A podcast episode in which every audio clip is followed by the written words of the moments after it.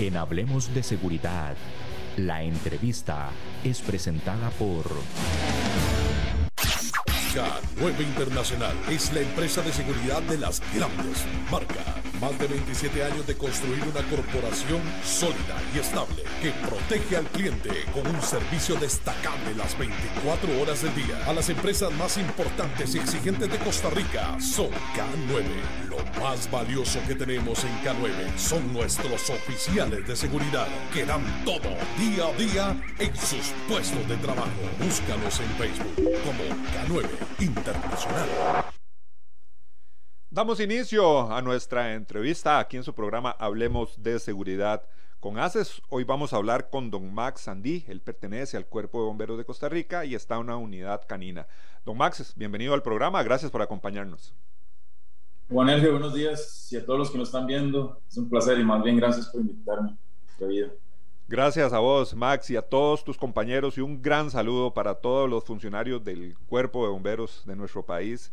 Una labor excelente la que realizan y siempre muy agradecidos toda la población con su labor. Max, brevemente queremos saber un poquito más de tu experiencia en el cuerpo de bomberos, hace cuánto entraste y también eh, desde cuánto estás en la unidad canina.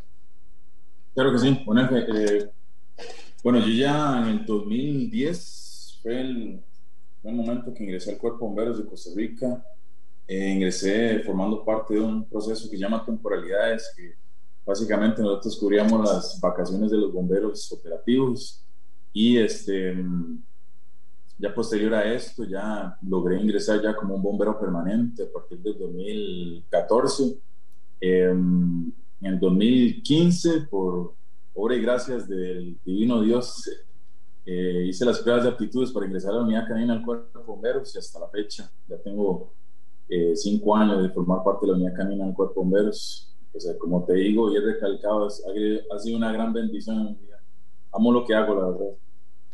Max, es interesante porque eh, eh, hemos tenido la oportunidad de conversar también con funcionarios de empresas privadas de, que manejan perros, también el Ministerio de Seguridad Pública, también hemos hablado con, eh, compañeros de la Cruz Roja. Max, ¿cómo nace en la mayoría de, ustedes esa vocación para trabajar con perros o dedicarse directamente a esta área? Em, sin duda eso uno lo tiene que traer en la sangre. Yo siempre he sido el criterio que uno tiene que traer eso a la sangre. Yo desde chiquitillo siempre he estado en contacto con perros y creo que como que la disciplina, como es tan humanitaria, uno como que lo va atrapando detectar personas vivas en deslaves, en estructuras colapsadas, definitivamente es un trabajo tan humanitario que uno lo llena de vida, ¿verdad? Entonces como que al final se vuelve una adicción.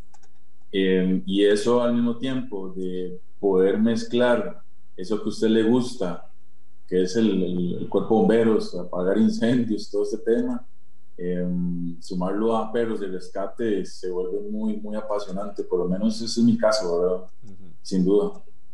Claro, es una especialización, una especialización más que rescata todo lo que es el profesionalismo de la institución. Max, ¿nos podrías contar eh, cuándo nace la unidad canina en bomberos? Sí, la unidad canina eh, inició a partir del año 2008 con un grupo de funcionarios que vieron la necesidad de tener perros de búsqueda y detección de personas vivas en estructuras colapsadas, Em, fue un, grupo de gente que trabajó con las uñas básicamente para poder demostrar a la institución que, que eso es una disciplina que se necesita y que da muchísimos frutos en el momento que existe un desastre, ¿verdad? Em, estos compañeros empezaron a llevar ya capacitaciones un poco más, más formales, em, hasta que ya se logró conformar la unidad canina como, como es hoy en día, que ya hay funcionarios 24/7 que se dedican a esta labor tanto manutención como la atención de emergencias. Este, y eh, tenemos ahí nuestros, nuestros personajes dentro de la unidad, que son los que han estado, han sido grandes mentores para nosotros. Ya en este momento ya no se encuentran, pero de igual forma siempre están en contacto con nosotros para eh, acomodar un poquito, ¿verdad?, lo que vamos haciendo y viendo todos los proyectos que estamos manejando. Todo inicio es difícil y me imagino también este, que la unidad canina eh, tuvo que apoyarse en lo que fue la capacitación internacional o allá en el país, eh, tenés conocimientos si existían especialistas que podían eh, tener todo el tema del entrenamiento de los perros en este campo específico. Em, se cortó un poquito. Estamos ahí ya. Ah, ok, si, si gusta te repito ahí la pregunta. Eh, te, conversaba que eh, generalmente cuando se inicia una unidad, bueno, empieza esa capacitación, empiezan las especializaciones. Al inicio, a los inicios de la unidad canina del Cuerpo de Bomberos, había en nuestro país gente preparada para entrenar a los perros y los guías en esta área o tuvieron que apoyarse eh, con, con, a nivel internacional con otras academias? Sí, bueno, muy buena pregunta. Este, nosotros, por lo menos en lo personal, y es algo que hasta el día de hoy seguimos utilizando, eh, nosotros nos guiamos bajo una metodología española, que es la que nos guía a nosotros nos brinda las, em, todos los procedimientos para formar y para eh, pues atender emergencias con los, con los canes, ¿verdad? Ya en el momento que se encuentran formados. Eh, en su momento, este grupo de personas realizaron sus primeras intervenciones de ir a fuera del país, definitivamente, porque en el país existen personas muy especializadas en lo que es el ámbito de perros, sin embargo, eh, lo que es la parte de, búsqueda y detección de estructuras colapsadas, em, yo diría que no es mucho la cantidad de gente que está especializada en esta área. Y también yo siempre he hablado que son como tendencias, ¿verdad? La, parte de, de, la detección de personas vivas en estructuras colapsadas y del AVE son tendencias que cada institución o cada funcionario se encarga de seleccionar qué es lo que más eh, el, tipo de trabajo que más les gusta, ¿verdad? Eh, por ejemplo, los compañeros de la Cruz Roja utilizan otro tipo de metodologías, nosotros utilizamos otra metodología que los canes son más, eh, utilizamos la autonomía, pues, de los canes, aprovechando los impulsos que ellos ya traen de naturaleza em, y mediante las guías y, procedimientos que nos brinda este sistema español, es como nosotros suavizamos los canes, ¿verdad? En, en su momento sí, definitivamente se necesitó en capacitarse y llevar en todas estas capacitaciones en, el exterior. Si no me equivoco, el primer curso fue en Colombia, de hecho, con, con esos españoles. También el, eh, generalmente nos conocemos de que el entrenamiento de un, de un perro de estos, de un can de estos, es muy costoso, ¿verdad? Ya, eh, hemos escuchado, no sé, los que estamos ajenos a, esta materia, hemos escuchado de que eh, es, mucho el presupuesto en temas de entrenamiento del perro. ¿Vos nos podrías explicar un poquito, tal vez, eh, por qué es tan caro, si es este, a lo largo de toda la carrera del perro o, su vida en las funciones? Ahí se incluyen todos los gastos veterinarios, de alimentación, o cómo, cómo funciona esto, Max? Sí, em, yo sí podría pensar que sí es bastante caro en realidad.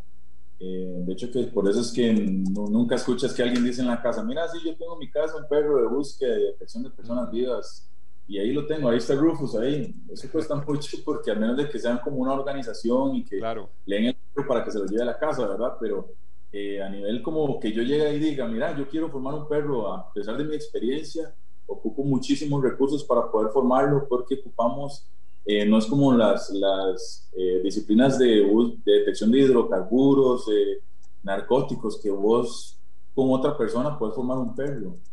nosotros ocupamos un escenario bastante amplio para poder empezar a formar el perro, necesitamos mucha colaboración de personal, solamente para un CAN, ¿verdad? Por lo general lo que nosotros hacemos es que formamos, realizamos procesos de formación para hacer esta intervención con varios perros, ¿verdad? Y aprovechar todo el tiraje, ¿verdad?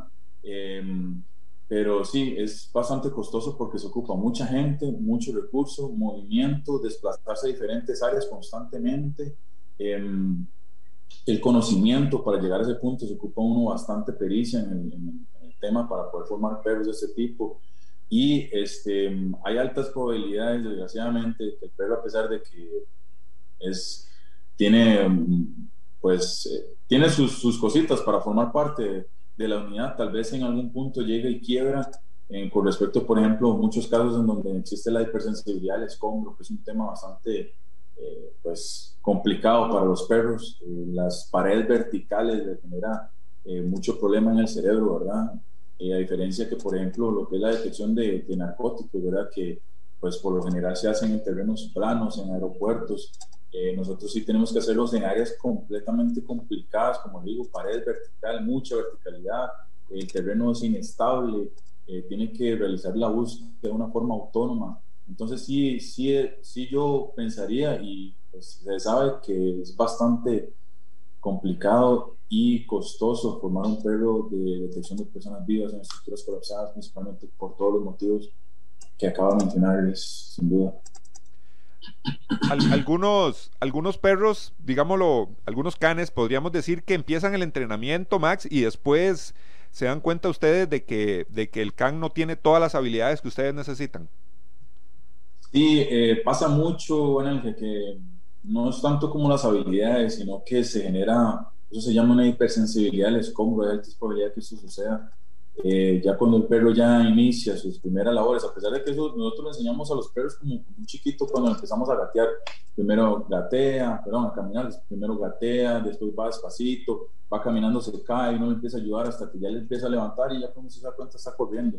Lo mismo pasa con los perros, nosotros realizamos un proceso en el cual eh, lo, lo, primordial es que el perro ladre por un, por un objeto, ya sea lo que le guste, una pelota o un rodillo, eh, muchas veces por este, por este equipo. Y ya posterior a esto, eh, ya se inicia lo que es la parte del humano topo, así le llamamos nosotros, que es que una persona ingrese dentro de un orificio y que él empiece a ladrarle a ese orificio sin ver a la persona visible, ¿verdad? Entonces ya cuando se empiezan a superar todas esas etapas, ya tenemos que pasar a lo que son los escombros, una escombrera de, introductoria se llama, que es de aproximadamente 50 metros cuadrados. Ahí es donde se hacen los primeros contactos con lo que es el escombro. Y ya posterior a esto pasamos a una escombrera de trabajo, que ya es una que triplica, cuadriplica el tamaño de una escombrera introductoria.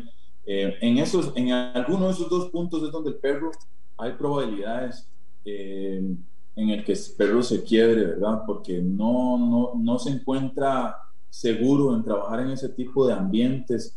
La, la verticalidad, la altura, es, eh, le genera pantallas en su cerebro que y le cuesta mucho resolver el, el, el, pues el problema que está teniendo ahorita, ¿verdad? por decirlo así, por poner un nombre, el encuentro, pues. Pero sí, eso existe una alta probabilidad que eso suceda, ¿verdad? Por eso nosotros siempre con las pruebas de selección requerimos perros de alta genética Em, pero es definitivamente de trabajo, no solamente que el creador lo vende y dice que es de trabajo, no. Eh, mediante las pruebas de selección que nosotros realizamos, tenemos que darnos cuenta que el perro realmente es un perro de trabajo. Entonces, pues, pues sí, bueno, sí, sí, sí sucede. De hecho, que yo, yo trabajé con un, un pastor alemán, Apolo, eh, el perro era una máquina, un perrazo, una super presa con, con, el rodillo, le encantaba, pero en el momento que ya empezamos a ponerlo a resolver problemas en placas de concreto, se fue de pique. Viera que no, le tuvo hipersensibilidad al escombro, aplicamos cientos de técnicas para ver si lo recuperábamos y al final no se logró, hasta aquí tuvimos que darle baja. ¿Y qué pasó con, con este famoso eh, eh Can? Qué lamentable.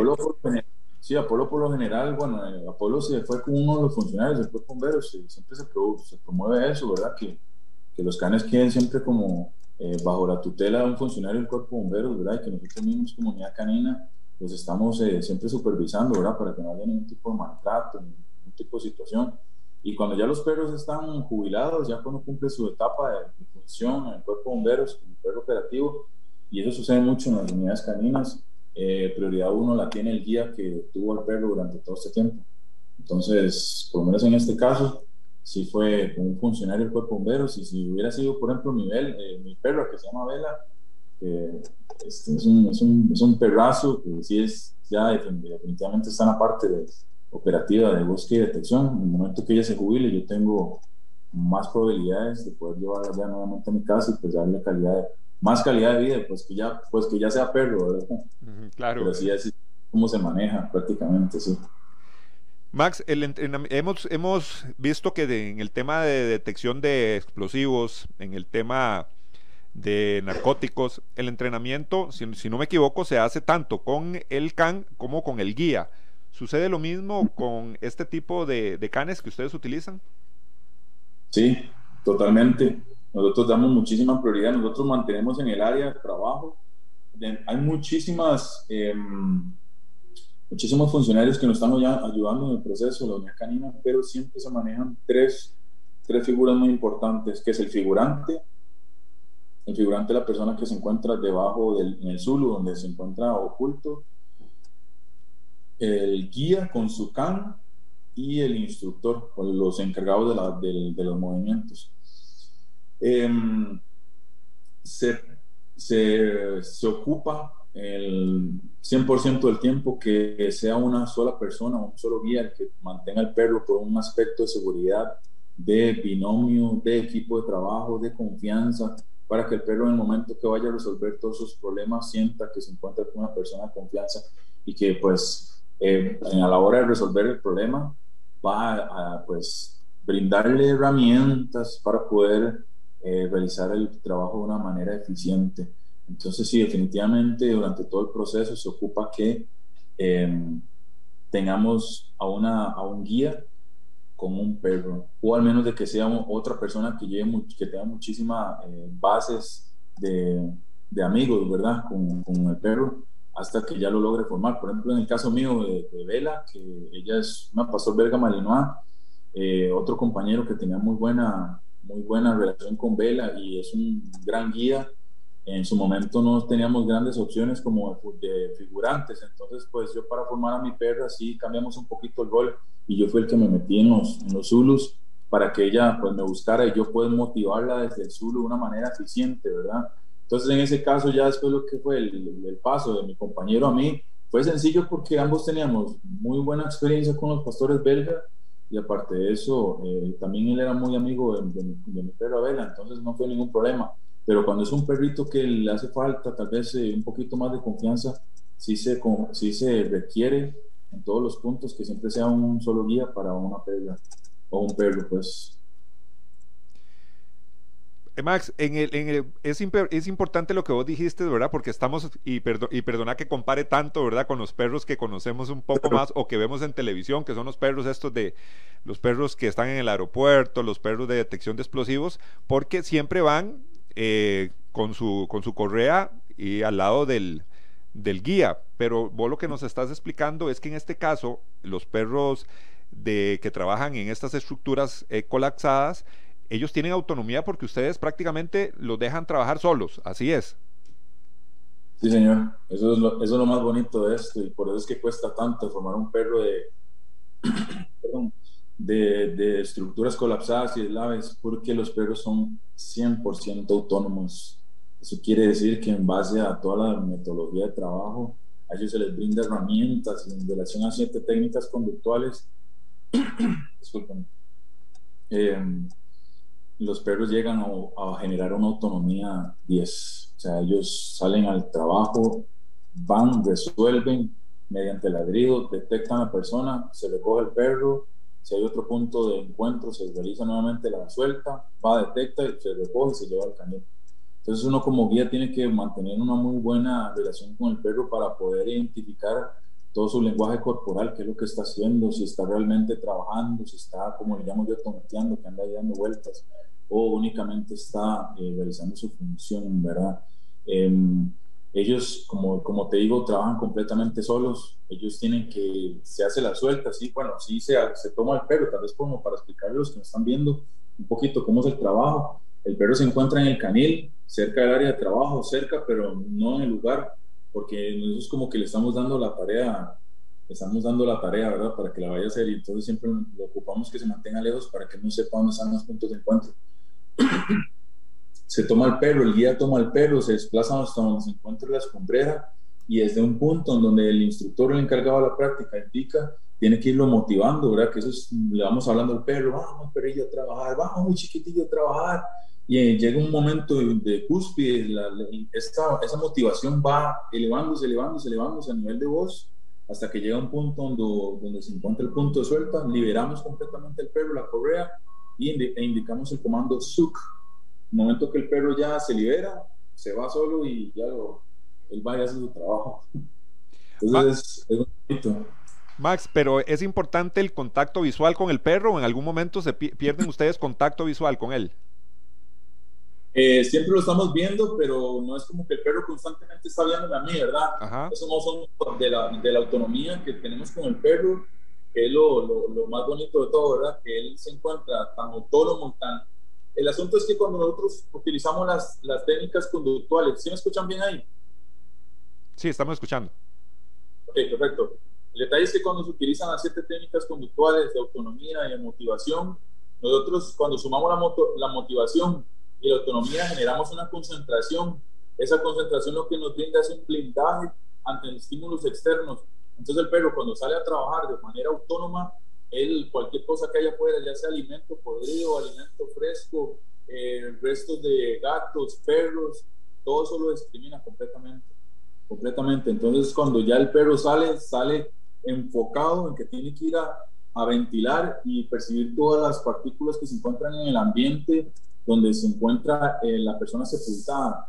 Entonces, tiene, él definitivamente tiene que ir a resolver y esa autonomía que nosotros tenemos con ellos es completamente eh, fuerte, ¿verdad? O sea, eh, ellos, ellos van y trabajan y en ningún momento nos están observando.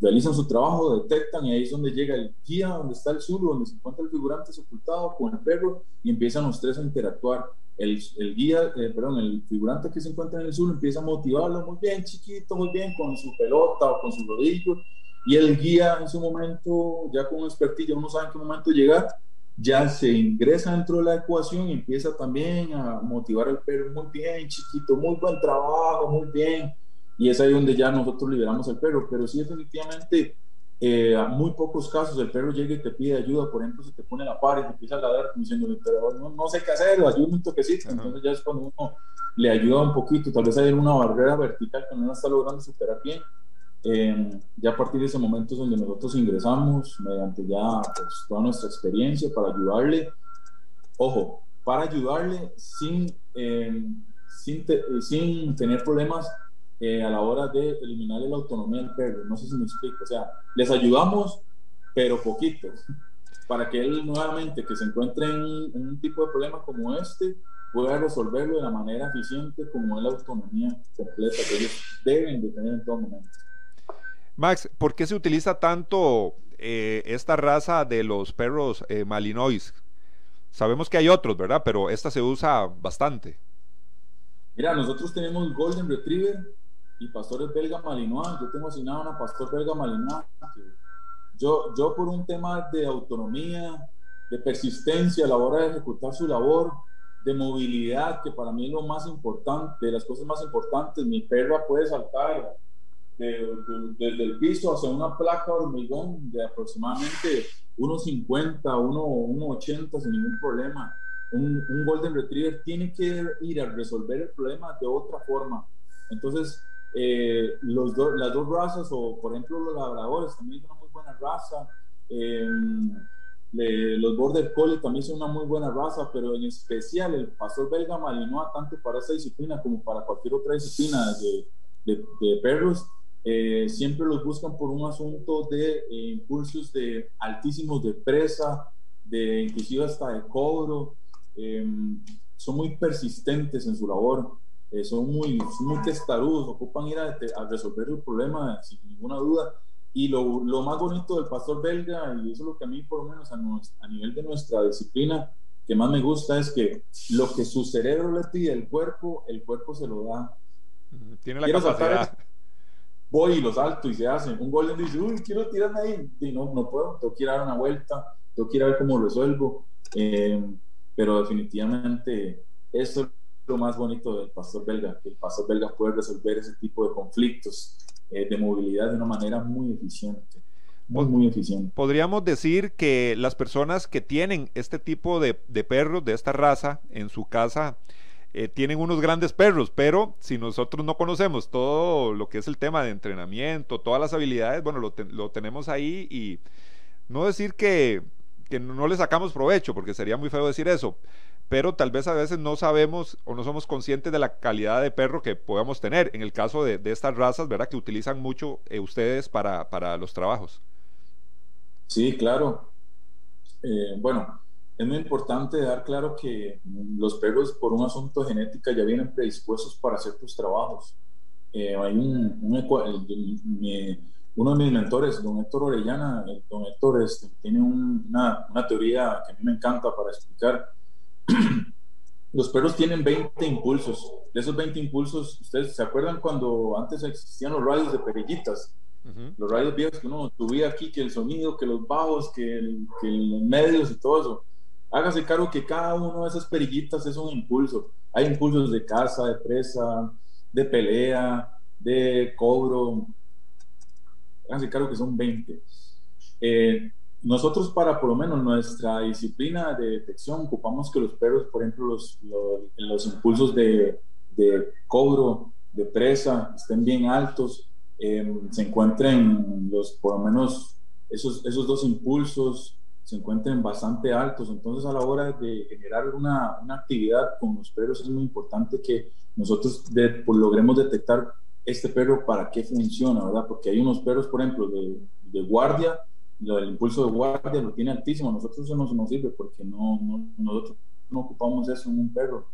Em, pero por lo menos a nivel de, de lo que es detección de, personas vivas y demás, eh, sí necesitamos que el, ecualizador tenga los, los impulsos, por lo menos los de presa, cobro, casa, eh, para la ejecución de la labor, ¿verdad? Entonces, en relación a su pregunta, tal vez usted puede llegar a tener en su casa un pastor belga marino, pero es que es un perrito doméstico, ¿verdad? Que no, no tiene ni siquiera sangre de trabajo, ¿verdad? No es que, lo que a lo que voy es que no tenemos que asociar de que un pastor belga marino es un, pastor, es un perro de alta genética, no necesariamente. Okay. Eh, hay muchísimos cruces, ¿verdad? O también puede pasar, yo por lo menos puedo ver, he visto muchos casos en los que tenemos dentro de nuestra casa, pastores belga marino con alto, con alto linaje y tal vez ni siquiera nos hemos dado cuenta y no les estamos sacando, eh, pues como dice usted, provecho para algún tipo de trabajo operativo.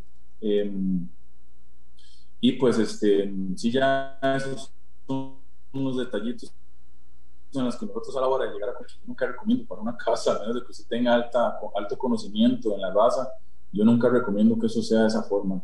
Pero sí, tal vez usted puede llegar a tener un, un, gran perro con muy buena genética que inclusive podría servirnos a nosotros en nuestra disciplina y usted tal vez ni siquiera se ha dado cuenta. Básicamente. Interesante eso.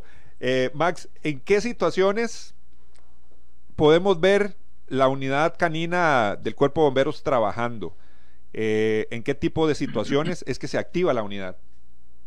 Claro, eh, bueno, es muy importante. Nosotros tenemos una, primero voy a hablar sobre el área, el área de trabajo nuestra, es todo el territorio nacional, inclusive estamos listos para activaciones internacionales.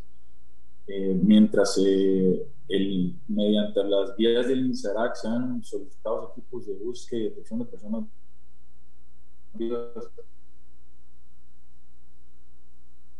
en estructuras la gente terremoto, ya sea en Centroamérica, inclusive Sudamérica, en el momento que se solicite una, como te indico, de cobertura nacional, sí, claramente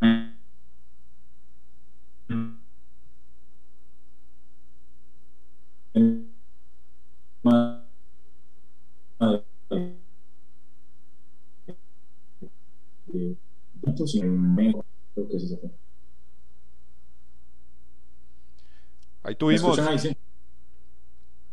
tuvimos un, pequeñito corte en lo que fue el audio, Max. Volvernos a repetir esto, por favor, que es muy importante. Y se cortó un poquito, pero eh, eh, volvernos a, comentar esto, ¿en qué momento se activa la unidad canina? Claro que sí. Bueno, les estaba diciendo muy rápidamente nuestra área de cobertura, que es a nivel de, todo el territorio, nacional. Eh, si existen activaciones internacionales también que podemos participar, participar, pero sí es muy importante. No, nosotros, eh, en cuanto a unidad canina, en ese momento, eh, tipo de terremoto o deslave, nosotros podríamos llegar a participar para ir a detectar personas vivas, ¿verdad?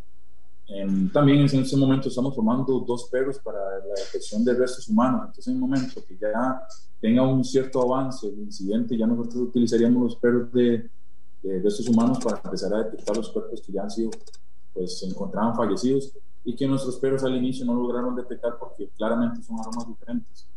Pero sí, en lo que es terremotos, laves, tsunamis, colapsos estructurales, algún tipo de, inclusive hasta cabe la posibilidad de que sea un atentado terrorista donde exista alguna explosión en un edificio y hayan colapsos estructurales, también nosotros podemos participar y en cualquier tipo de desastre natural en donde se vean involucradas vidas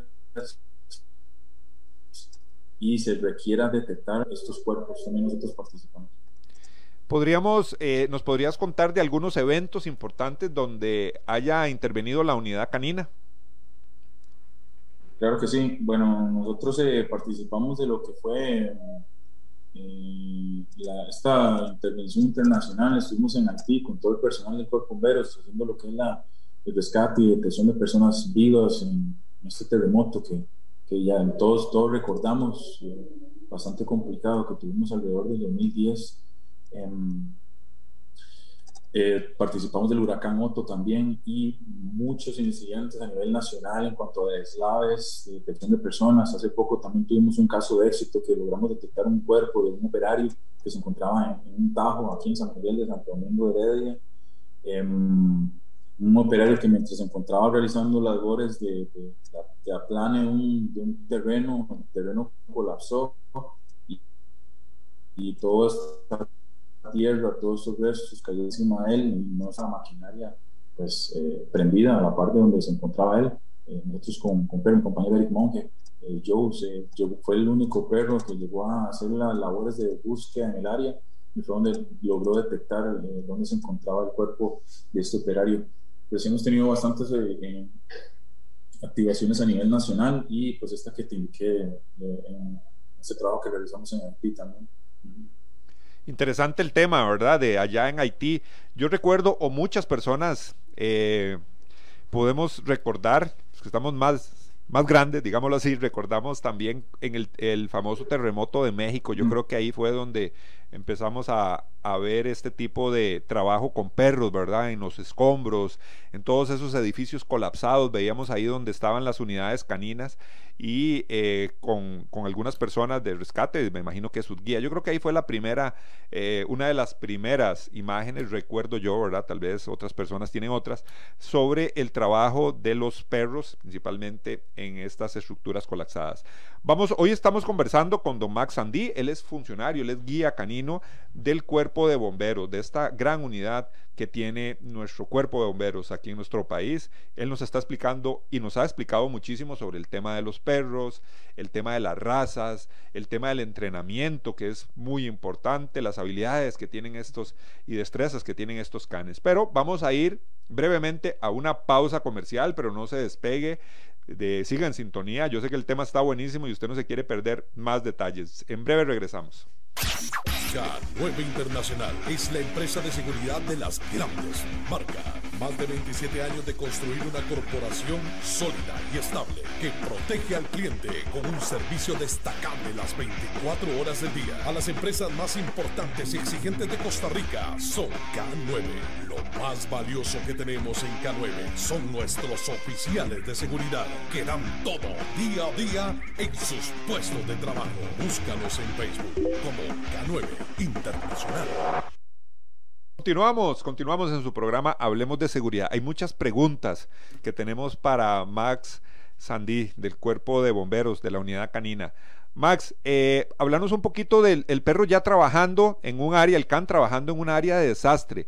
¿Cuántas horas, por ejemplo, hablemos de un sismo, un terremoto, cuántas horas puede trabajar un, un can de estos en, en, estas situaciones que como nos estamos imaginando, bueno, escombros, eh, situaciones muy eh, complicadas. ¿Cuánto tiempo puede trabajar eh, seguidamente o continuo el, el can?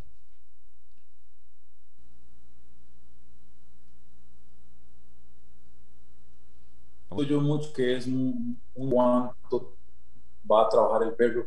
nuestros perros tienen altos niveles de condicionamiento físico.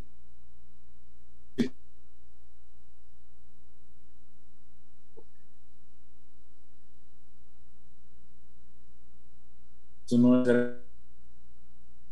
realmente quiere decir una melodía de que el cuerpo ver y está. Tengo la, tengo la si me están escuchando.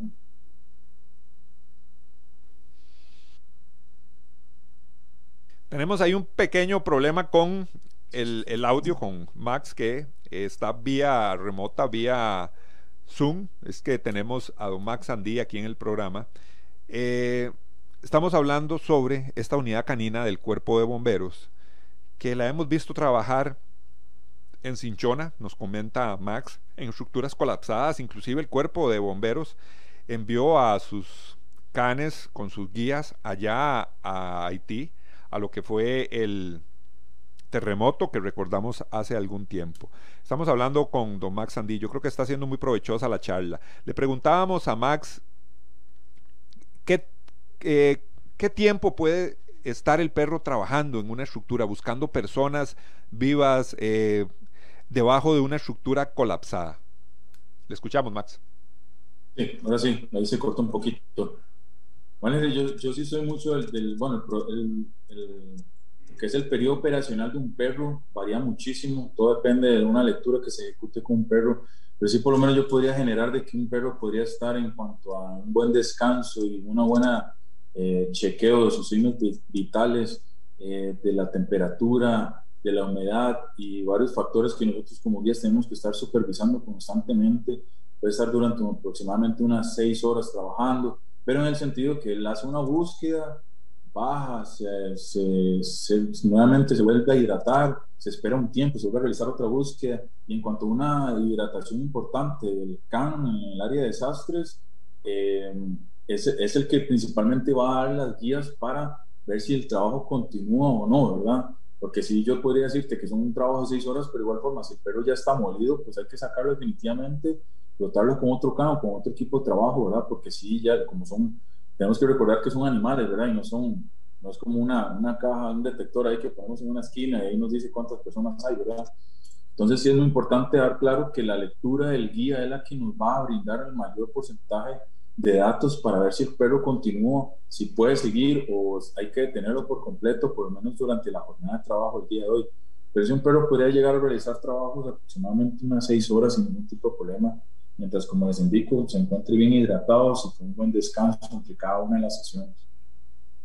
Max, yo, otra pregunta que, que, que tenemos ahí que hace ratito tenía para, para vos es el tema de el rescate de personas vivas restos humanos o personas fallecidas ahí en el, en el sitio, tal vez con no con mucho tiempo de descomposición el cuerpo, digámoslo así. ¿Cuál es la diferencia ahí en el trabajo con el perro?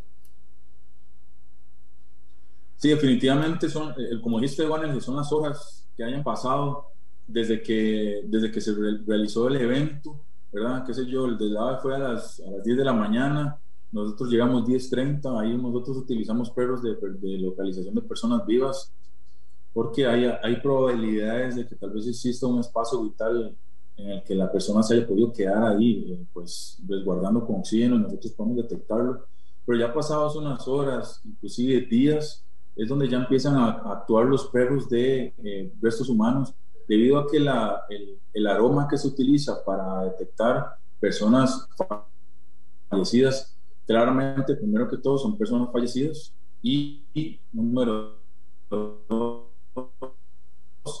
eh, son aromas fallecidas con días, eh, con horas e inclusive días de haber fallecido. Entonces, definitivamente el aroma varía muchísimo. No existen perros que uno pueda eh, formarlos para que detecten, nosotros llamamos muertos frescos, que son un muerto que falleció hace una hora, porque los aromas son muy parecidos a los de una persona viva, pero no, pero, pero no se parecen a los de una persona fallecida.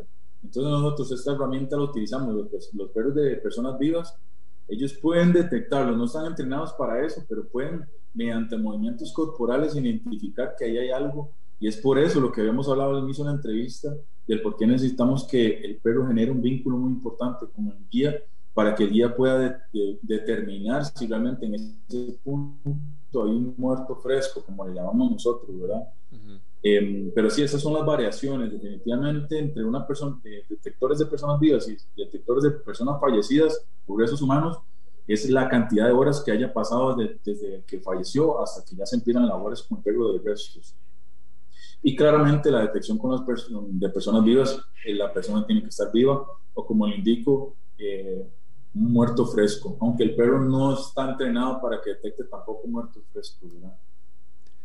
Muchos de los, de los canes, eh, en, el, en, el, momento que, que, detecta a la persona o se da cuenta que hay una persona bajo unos escombros, ¿cuál es la señal que da el perro? ¿Es ladrido? Así es, es, es, es lo que hace. Hemos visto también que algunos se sientan o se acuestan, es ladrido. En estructuras colapsadas es ladrido, sin, sin duda, desde que, desde que se inicia el proceso de formación se utiliza ladrido. Entonces, en el momento, por lo menos a nivel interno del cuerpo nosotros eh, de la unidad canina, nosotros siempre tenemos una una metodología de trabajo que siempre ocupamos un asistente, por lo menos cuando llegamos a un área de desastre, ocupamos que se ubiquen ciertas personas alrededor del área de búsqueda y esas personas nos van a ayudar a nosotros a poder e indicarnos qué es lo que en este momento se encuentra haciendo el perro, ¿verdad? Porque si es un área donde hay un colapso estructural, yo hago la, la, activación desde acá y el perro se encuentra en el costado norte o en el costado oeste, yo no tengo contacto, yo claramente me puedo mover, pero si hace un movimiento muy largo, la idea es que los asistentes que se encuentran cerca me puedan a mí indicar qué es lo que está haciendo el perro, ¿verdad? Este, y también, muy importante, si no, yo no tengo contacto y, sé, y escucho que el perro está ladrando, es porque ya detectó a la persona viva. Entonces, es la forma en la que ellos nos indican a nosotros que están detectando una persona viva en este desastre natural. Max, lamentablemente llegamos al final del programa. Quedaron muchas preguntas, te, te, comento, ¿verdad? Muchas preguntas de muchas personas referente al tema porque definitivamente a mucha gente, a pesar de que lo, lo que tenemos son mascotas, lógicamente, no perros de trabajo, yo creo que es un tema muy apasionante y nos encariñamos mucho con los, con los canes, con los perros y nos gusta verlos trabajando. Eh, también eh, agradecerte a vos, no solo a vos, a toda la unidad, eh, canina y a todo el cuerpo de bomberos por la vocación de servicio, por el trabajo que ustedes realizan. Eh, siempre vamos a estar agradecidos con ustedes, Max. Muchísimas gracias por haber participado en el programa. No, hombre, gracias a ustedes por invitarnos. Siempre vamos a estar ahí atentos a cualquier medio de comunicación que quiera pues, eh, conocernos y explicarles un poquito qué es lo que hacemos nosotros, siempre, en todo momento.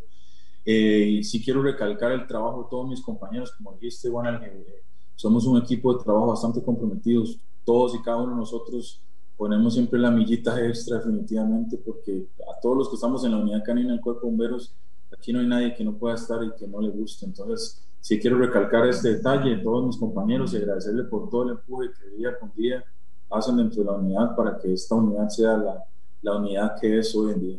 Así es, no nos queda ninguna duda y le mandamos un abrazo a todos tus compañeros allá de la unidad canina y el cuerpo de bomberos. Muchísimas gracias por habernos acompañado. Un programa muy provechoso, un programa muy interesante el que tuvimos el día de hoy. Agradecerles por su sintonía y recordarles su cita para nuestro próximo programa. Asociación Costarricense de Empresas de Seguridad y Afines presentó Hablemos de Seguridad. Hablemos de Seguridad. Hablemos de Seguridad. Con ACES.